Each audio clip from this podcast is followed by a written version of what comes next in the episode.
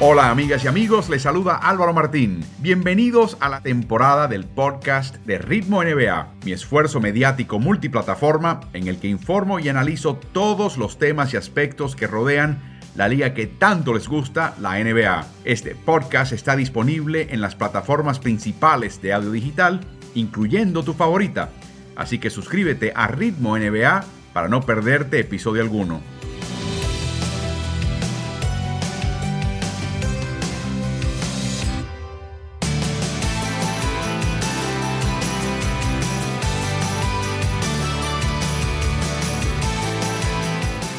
Y hemos estado trabajando ya por varias semanas para presentarles lo que llamamos la Noche de Capitanes. Para aquellos que no están enterados, Capitanes de Ciudad de México era un equipo de la Liga Nacional de Básquet, eh, eh, Liga Nacional de Básquet Profesional en México, la Liga Superior en México, un equipo que llegó muy lejos en la competencia, jugaba en Ciudad de México, que era algo que ya no se veía por años previos, activó ese mercado para el baloncesto a nivel mexicano y su dueño, Moisés Cosío, y, su, su equipo de trabajo decidió emprender la tarea de lanzarse a competir en la Liga de Desarrollo, la NBA, lo que en inglés se conoce como el G-League. Obviamente la pandemia se interpuso, pero ahora están calentando motores porque saben que es uno de 30 equipos que va a competir en la competencia del 2021-22. Van a jugar 50 partidos, todos ellos como visitante, por el tema de no estar cruzando fronteras y con el tema sanitario del COVID. Todos de visitante van a estar basados en Texas, pero van a estar básicamente viajando a sus partidos de local y visitante contra sus rivales, jugando partidos de ida y vuelta en casa del rival. Es importante entender un poco lo que está pasando acá. Muchas veces me han preguntado, Álvaro, ¿y ese jugador, esta jugadora puede llegar a la WNBA, a la NBA? Y la respuesta es, pueden llegar. La pregunta es si se pueden quedar en la NBA. Y muchas veces lo que hace que un jugador o una jugadora talentosa no pueda alcanzar esa u otra liga es lo que llamo yo la escalera de desarrollo profesional.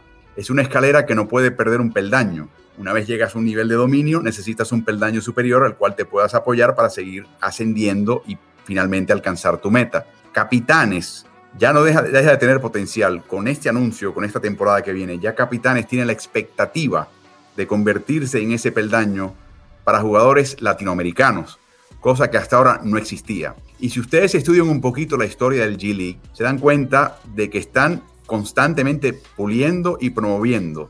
De eso se trata. Ganar y perder de nuevo es lo que el objetivo de cada partido individual, pero entre muchas limitaciones presentadas por el, el deseo de desarrollar, pulir y promover. hay que ver muy lejos. Nick Nurse, por supuesto, el técnico ganador de campeonato en la NBA, también ganó un campeonato antes en el G League. Así que es importante entender el significado y por eso tenemos esta noche de capitanes, la importancia que tiene para tanto la NBA por un lado, pero particularmente para eh, la región latinoamericana, la posibilidad de tener este equipo con todo lo que eso representa. Y para hablar de este equipo, ¿por qué no traer al director técnico? A Ramón Díaz. Ramón es granadino, es de España, 38 años de edad, estuvo con el equipo de capitanes en la Liga Nacional de Básquet Profesional en México por tres temporadas, en dos de ellas, en el 18 y 19 las llevó, los llevó a finales. Eh, y ahora y además estuvo seleccionando en la selección nacional mexicana como asistente de Sergio Valdolmillos y también como el seleccionador en sí, en, potencia. Ramón, gracias por acompañarnos aquí en Ritmo NBA. Lo primero que te iba a comentar, buenas noches para ti, estás en Ciudad de México. Te iba a hacer un comentario. Mi primera impresión tuya, si no me equivoco, fue en el 2013 en Caracas, en el partido entre México y Puerto Rico cuando Sergio es expulsado con una falta técnica. Creo que fue en el último cuarto o fines del tercer cuarto. Y no me acuerdo si México tenía la ventaja pequeña o de hecho Puerto Rico estaba al frente. Y el, el hecho es que expulsan a Sergio, te encargas del equipo mexicano y le ganaste a Puerto Rico. ¿Te acuerdas? Hola Álvaro, ¿qué tal? Lo primero, antes de nada, agradecerte la invitación, ¿no? Para mí es un orgullo poder estar aquí contigo y con toda la gente, ¿no? Que de Latinoamérica que quiere y ama este hermoso deporte. Por supuesto que me acuerdo de ese día, ¿no? Fue un poco el, antes y el después, ¿no? De Ramón Díaz. Ramón Díaz había trabajado mucho tiempo con Sergio Badolmillo, no solo en la selección mexicana, sino anteriormente en España. Pero la primera vez, digamos, que la gente empieza a conocerme, pues fue desgraciadamente, ¿no? Pues porque por una situación de arbitral, ¿no? Donde a Sergio, como tú bien has comentado, lo expulsan, pues tengo que hacerme cargo del equipo y bueno, y resulta que aparte pues somos campeones de América, 40 años después de, que eh, México no se clasificara a un mundial, conseguimos esa plaza para el mundial. No fue un año histórico para, para México y a lo mejor fue un punto de inflexión ¿no? en la carrera de Ramón Díaz.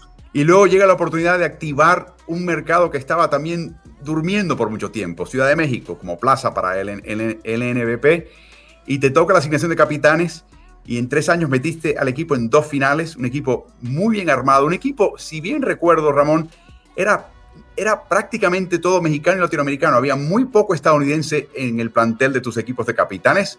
Recuérdame la experiencia que tuviste en cuanto a la formación de ese plantel y tu experiencia jugando, eh, dirigiendo y entrenando jugadores estadounidenses en capitanes cuando estaban en la LNBP.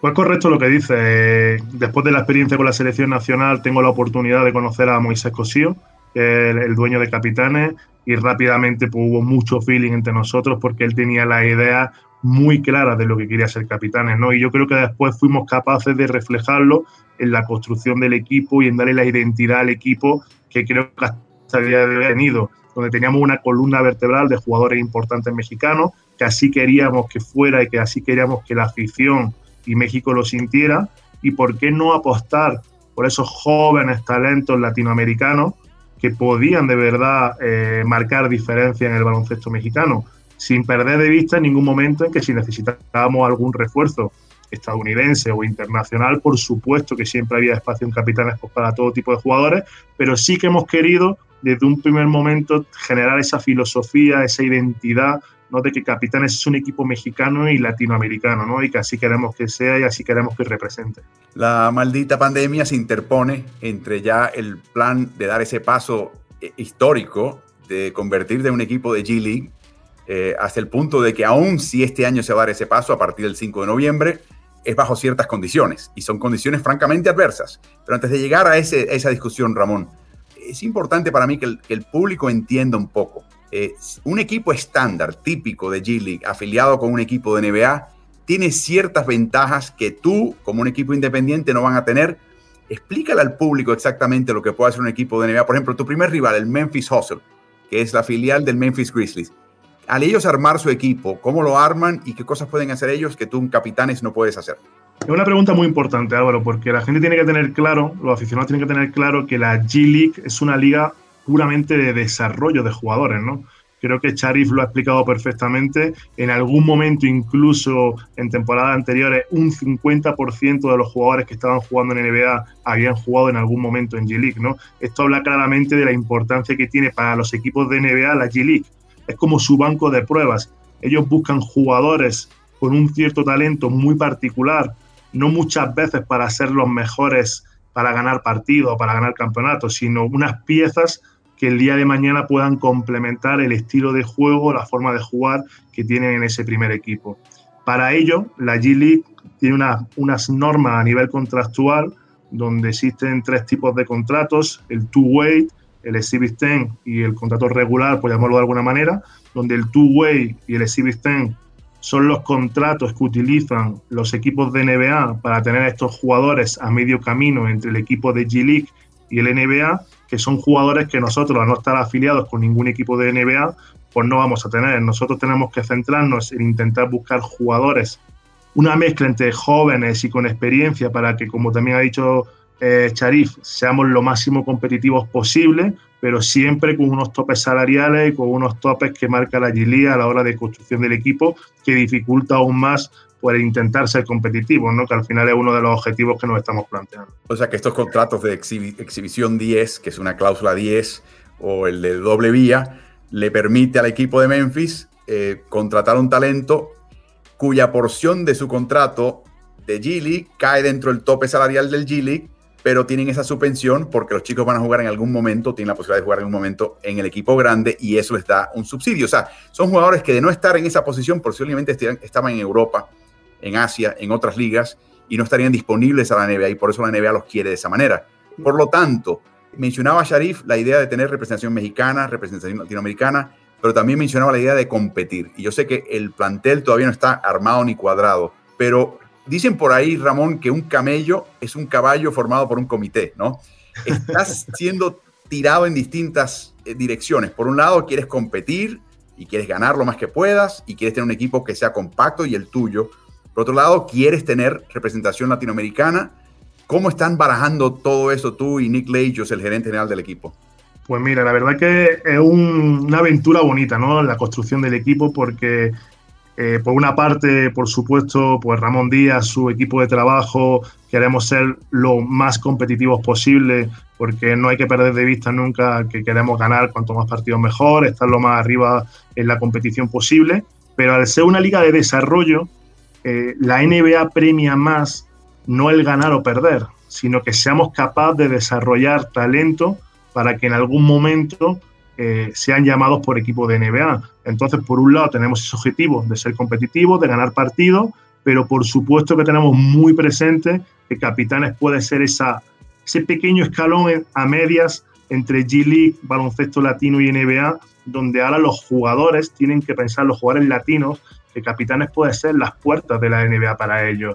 Y antes estaba ya hablando de una cosa muy importante, no solo desarrollo técnico y físico del jugador, sino que necesitamos cambiar la mentalidad del jugador latino. La NBA está ahí, Capitanes ha llegado y muchos jugadores van a tener la posibilidad de estar y muchos jugadores van a tener la posibilidad de poder llegar a la NBA. Y ese es el mensaje que tenemos que mandar a Latinoamérica, ¿no? El Capitanes está aquí para representar no solo a México, sino a Latinoamérica y que así vamos a hacerlo y así vamos a luchar, Hipotéticamente podría suceder el caso, eh, Ramón, de que un jugador de capitanes verdaderamente se luzca y, sobresalga y, muestre gran talento y otro equipo de G-League o inclusive un equipo NBA le diga, no, no, no, tráemelo a mi filial de G-League, me lo traigo y le pongo un contrato doble vía. De nuevo, eso puede suceder y eso sería un momento agridulce para ustedes, pero generalmente dulce, porque el propósito, de nuevo, es pulir y promover, desarrollar y promover. Y si promover es dentro de capitanes, bien. Y si es dentro de otra oportunidad, la NBA no distingue en ese sentido, ¿no? Por supuesto, puede ser un momento agridulce porque el perder a un buen jugador o a un jugador que esté jugando a gran nivel en tu equipo, pues te puede hacer que en algún momento determinado seas menos competitivo, pero creo que para capitanes este primer año, que pudiéramos tener la oportunidad de que algún jugador latino que se forme con nosotros, que le ayudemos en su formación, termine jugando en NBA, creo que sería un sueño ¿no? para capitanes este primer año y casi más importante que ganar más o menos partidos o estar peleándolo más arriba ¿no? en la clasificación al final de la temporada. ¿Quiénes te van a acompañar en tu banquillo? ¿Quiénes van a ser tus asistentes? Tu, tu, equipo de trabajo, aparte de jugadores? ¿Quién te va a acompañar en esta, en esta aventura, como le llamas?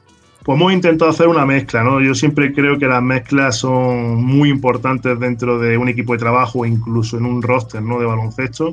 Vamos, hemos traído a dos chicos jóvenes que han trabajado los últimos dos, tres años en G-League, que tengan esa experiencia que a lo mejor, pues en, mi caso o en el caso de, algunos otros ayudantes míos, pues no la tenemos. Voy a traerme un ayudante español especialista en Big Data, que creo que en el baloncesto moderno en el que estamos ahora mismo es importantísimo o básico y por supuesto queremos apostar también por algún talento mexicano y latino pues para que empiecen a formarse con nosotros. Siempre te estoy seguro que te abordan muchas personas y te dicen, Ramón, vamos a contratar a, Gustavo, a John, vamos a contratar a, Paco Cruz, vamos a armar la selección nacional. No se dan cuenta un poco de las limitaciones bajo la cual ustedes tienen que elaborar. Ustedes también, al igual que los equipos de NBA, pero inclusive más, más estricto aún, tienen un tope salarial a nivel de G League. Eh, y eso va a sencillamente tener, obligarlos a, tener, a ser muy precisos y muy cuidadosos en cuanto a quién contratan y cómo encajan en este equipo, ¿no? para nosotros es imposible contratar ese tipo de jugadores por lo que acabas de mencionar, ¿no? por el tope salarial que hay en la, en la competición. Creo que es una competición que va más allá de, de buscar estrellas consolidadas, ¿no? como la propia, el propio nombre de la liga en su momento, Development League, ¿no? Liga de Desarrollo. Hay que intentar buscar pues, esos jóvenes talentosos que hay muchos en Latinoamérica darles ese entrenamiento, esa formación, esa motivación para que de verdad lleguen. Yo creo que ahí va a estar un poco el éxito. Puede ser que encontremos algún jugador veterano dentro del roster, ¿no? Para que nos dé esa pequeña experiencia o esa gran experiencia, para que ayude a desarrollar a esos jóvenes que estamos hablando. Pero jugadores como Gustavo, como los que han mencionado anteriormente, pues es imposible, ¿no? Por la normativa de salarial de, de G-League. Sin embargo, y sin ánimo a, colocarlo a él o a ti en una situación comprometedora, pienso, por ejemplo, en un Luca Vildosa que ahora eh, acaba de ser liberado por los Knicks. Obviamente tiene un tema de salud, tiene que preocuparse por sanar del todo su pie que acaba de operar esta semana y asumimos que todo va a ir muy bien. Pero quizás de aquí a unos meses él podría estar inclusive buscando competición más allá de las competiciones principales en el mundo que está encerrando y ya sea muy tarde para incorporarlo a él en ese sentido. O sea que ese tipo de jugador que mencionas, un jugador joven como Luca, que todavía no tiene esa posición fija y establecida en la NBA, sea él, sea un chico de otro país, sea un estadounidense, es el tipo de jugador que podría contribuir y encajar perfectamente en este equipo de capitanes, ¿no? No, por supuesto, Álvaro. Es más, voy a aprovechar, si de casualidad no estuviera escuchando, decirle que tiene las puertas abiertas de capitanes, no, no solo él, sino todo, todo ese tipo de jugadores, ¿no? Que su sueño llegar a, NBA, que han competido a gran nivel en su país, que han competido a gran nivel en Europa, que por desgracia a día de hoy pues, ha sufrido una lesión que le va a impedir estar a la mejor en el equipo de, Nueva York o a medio camino en, en G-League. Por supuesto que Capitanes va a ser un equipo que siempre va a tener las puertas abiertas para todos los jugadores latinos jóvenes que de verdad quieran desarrollar y apostar por estar en NBA. Háblanos brevemente de Jordi Fernández, que lo conoces bien y que está ahora en el staff de Denver.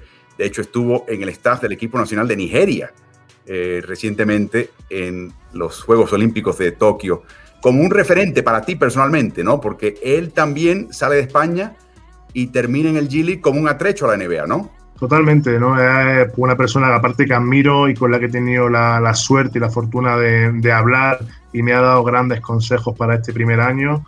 Pues bueno, ojalá que podamos seguir los pasos que hizo él. Él apostó muy joven por cruzar el charco y llegar a Estados Unidos. Empezó desde muy abajo y con mucho trabajo y mucho esfuerzo tuvo la oportunidad de poder dirigir al equipo de G League de Cleveland y a partir de ahí pues cambió un poco su programa, ¿no? A día de hoy está, está entrenando como uno de los principales en Denver Nuggets y bueno, pues es totalmente aspiracional Álvaro.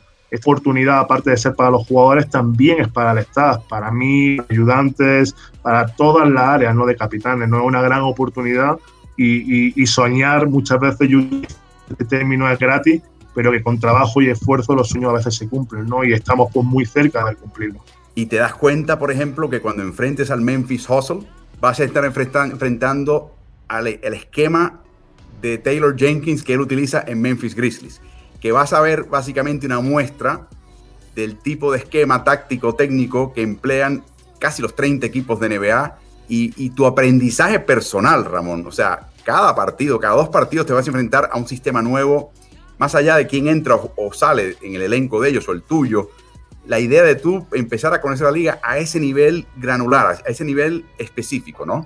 Sí, yo creo que cada partido, cada práctica, cada vivencia que tengamos va a ser una máster para y para, para todos los que estamos en Capitanes.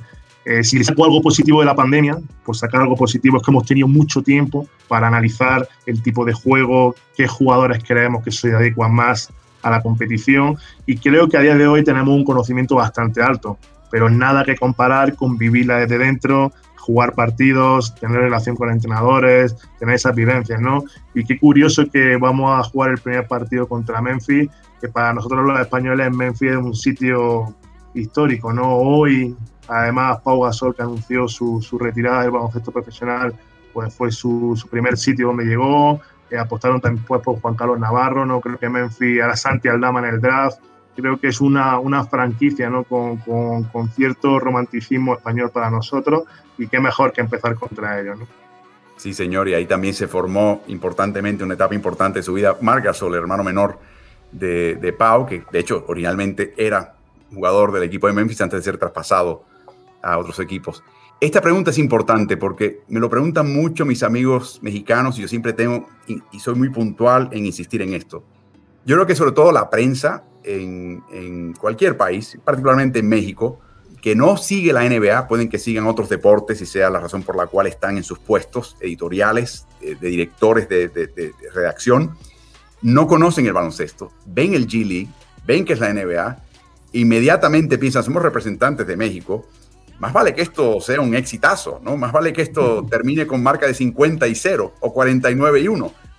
Eh, y eso de tener tres, tres derrotas consecutivas es, es, en la mente de ellos, esto no funciona. ¿A dónde va esto? Se tienen que dar cuenta, Ramón, que de nuevo, en el momento en que pelee un partido Capitanes, en el momento en que gana un partido Capitanes, en el momento en que le roben talento a Capitanes, se cumplió el objetivo. O sea, estamos en otra liga, es otra dinámica donde ganar y perder, no digo yo que es secundario, porque la gente se pone un uniforme y sale a la cancha para eso, pero hay un, hay un objetivo muy superior a ese, que es, de nuevo, promover, promover, promover, pulir, desarrollar y que ascienda al próximo nivel. Es importante que nuestros amigos, colegas de la prensa eh, entiendan esa dinámica para entender y disfrutar mucho la temporada de capitanes, ¿no crees?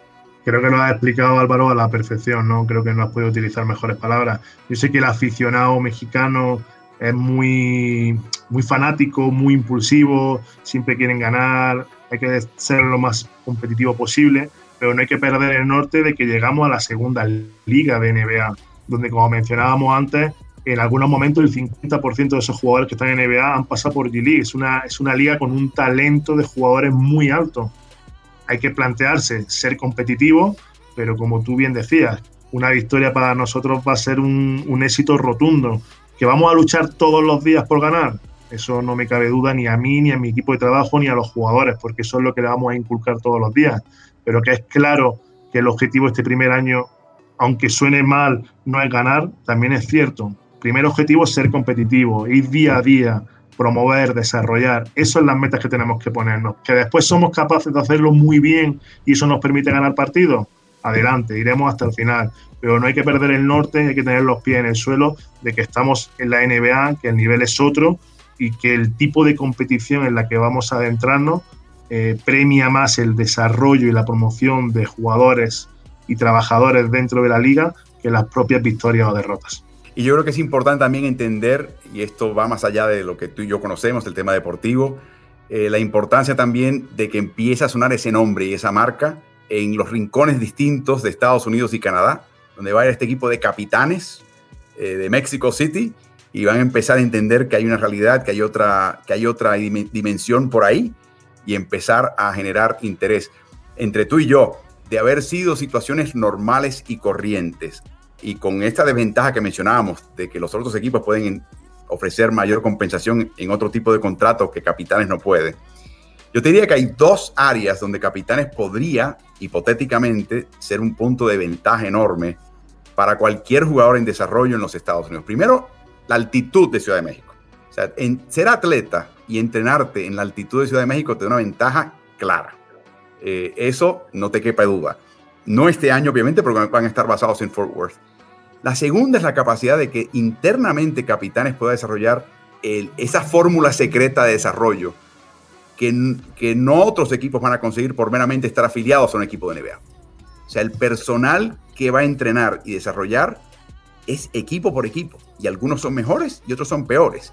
Y si Capitanes desarrolla una reputación de ser un lugar donde vas y te conviertes en tu absoluta mejor versión, de repente te ponen el mapa. Y yo sé que hay muchos otros objetivos principales, completar 50 partidos de temporada y todo, pero yo creo que eh, a largo plazo, sobre todo con la posibilidad de tener el equipo en Ciudad de México, esos son dos puntos que ningún otro equipo de G-League tiene y que tendría a su favor más allá de la posibilidad de tener una afición que, que colme una cancha de G-League como nunca la ha visto el G-League en su historia. Qué bueno que dice esto, ¿no? Y además aquí quiero puntualizar dos, dos cosas, ¿no? La primera, cuando mencionabas lo de que Capitanes va a ser una marca que va a llegar a cada rincón de Estados Unidos, me ha encantado que lo digas, porque además he recordado a la primera reunión que tuve con Moisés Cosillo, que es el dueño de Capitanes, donde nunca me habló de ganar o perder. Él siempre me decía, Rico, suene Capitanes, que cada niño y niña de la Ciudad de México eh, quiera Capitanes. Y ya no solo eso, es que ahora vamos a representar a México, vamos a representar a Latinoamérica, vamos a representar a muchos latinos dentro de, Estados Unidos, ¿no? Entonces creo que, que, para él eso tiene una importancia y para la marca Capitanes enorme, ¿no? Y la otra que quería, que quería responder, ¿no? Partiendo de la base de que nosotros no estamos afiliados a ningún equipo, nos permite ese desarrollo un poco diferente ¿no? a, a, los demás equipos, ya que no tenemos que seguir un guion establecido por el equipo de NBA. Está claro que queremos jugar al estilo G-League, porque es el estilo que nos da acceso a la NBA, pero yo creo que vamos a poner ese punto de baloncesto FIBA, de generar nuestra propia filosofía de juego, ¿no? Nuestra propia filosofía de entrenamiento, con la idiosincrasia del, del, latino, ¿no? De lo que sentimos los latinos, ¿no? A este, a este lado de aquí. Creo que va a ser una mezcla de, de, de conceptos de juego, de conceptos mentales, de motivación extra, que yo creo que va a tener éxito y ojalá que, que sí sea y lo podamos reflejar por siendo el equipo competitivo que queremos ser. Bueno, Ramón, te agradezco muchísimo el tiempo dedicado. Te, pregunta, te iba a preguntar, estamos literalmente exactamente a un mes del comienzo de tu temporada de G-League, cuando hacen el traspaso a, a Texas. Eh, ¿Cómo va ese, ese, proceso de transición para llegar y empezar a establecerse y, y practicar para una larga temporada?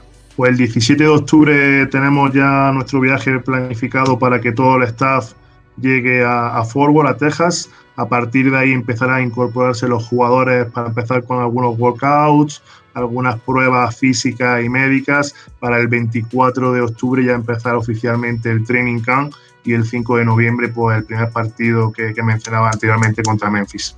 Va a ser una aventura y va a ser, es un gran honor el que te han conferido, Ramón, de ser la punta de lanza de este esfuerzo a nivel técnico-táctico. Lo vas a disfrutar te deseo muchísima salud, muchísima suerte a ti y a todos los que te rodean en Capitanes. Insisto, se habla mucho del desarrollo y cómo llega uno al nivel más alto del básquet. Hay que tener una escalera con peldaños y Capitanes es un peldaño absolutamente crucial. ¿Y quién hubiera dicho, Ramón, cuando estabas en Granada, que tu atrecho a la NBA era irte a México con Capitanes? La verdad que sí, no, no, o sea, no, no sé ni a veces ni explicarlo con mis propias palabras solo decir que estoy muy entusiasmado, estoy feliz de, tener la oportunidad, ¿no? De, no solo de ser el entrenador de capitanes, ¿no? De ser el entrenador pionero que va a llevar a un equipo latinoamericano tan cerca de NBA, pero a la misma vez que estoy feliz y entusiasmado, también te tengo que decir, que siento pues un grado de responsabilidad bastante alto, porque sé que es una oportunidad única que la NBA pues no ha dado a capitanes y bueno, tenemos que hacerlo bien, estamos obligados a hacerlo bien y esa responsabilidad pues nada, la llevo con, con, mucho orgullo ¿no? y con mucho trabajo que creo que es la única manera de conseguir hacer las cosas bien hechas. Bueno, Ramón, gracias por acompañarnos, no te tomo más tiempo, gracias por estar en, en esta sesión de streaming de Ritmo NBA, mucha salud y mucho éxito a todos. Nada, gracias a ti como siempre y un saludo pues, a toda la afición de México, a todos los latinos y nada, que pronto estaremos en las canchas y ojalá que, que nos sigan dando el apoyo que siempre nos han dado. Muchísimas gracias. Escucharon a Ramón Díaz, el director técnico de Capitanes, en esta noche de Capitanes. Espero que hayan tenido la oportunidad de entender un poquito el concepto, cómo funciona esta liga, de las palabras que nos regaló el presidente del G-League, Sharif Abdur Rahim, y directamente Ramón entender los pormenores de lo que presenta ser un proyecto importante, importante. De hecho, no quiero yo exagerar y decir que es histórico, lo es, pero es importante, no solamente para capitanes y para México, en realidad para América Latina e inclusive para la NBA. Si esto llega al nivel que todo el mundo anticipa, grandes cosas vendrán para nuestro hemisferio. Así que agradezco su compañía, eh, sigan las distintas plataformas de Ritmo NFL, suscríbanse a todos los canales, les agradezco el tiempo conferido y regresaremos el próximo martes con otra sesión de streaming en vivo a través de Ritmo NBA. Muy buenas noches.